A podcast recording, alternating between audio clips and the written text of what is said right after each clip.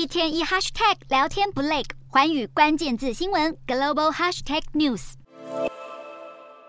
TikTok 执行长周受资日前遭到美国国会两党成员严厉质询，尽管他口口声声为公司辩护，澄清绝对没有向北京当局泄露用户数据的疑虑。美国国会似乎依旧不买单。众议院议长麦卡锡事后在推特发文表示，众院将继续推动立法，来避免美国人民落入中国共产党的科技掌控当中。麦卡锡在推文中直言，周受资无法在听证会上开诚布公，并且承认中国有办法取得用户数据，这一点令人相当担忧。众院中国问题特别委员会主席盖拉格稍早受访时也指出，周受资接受国会质询以后，不但没有化解各界的疑虑，反而提高了国会采取行动的可能性。然而，中国外交部对美方的指控却做出严正反击。中国政府极力为 TikTok 澄清，依旧难以抹去各方的质疑。除了美国联邦政府和国会对 TikTok 下达禁令以外外，包括欧盟、加拿大、纽西兰等国家政府也都跟进封杀 TikTok。如今，瑞典军方也宣布，经过评估以后，由于 TikTok 在处理用户资讯上存在安全隐患，因此将禁止工作人员在公务装置上使用 TikTok，成为最新跟进禁用 TikTok 的西方国家。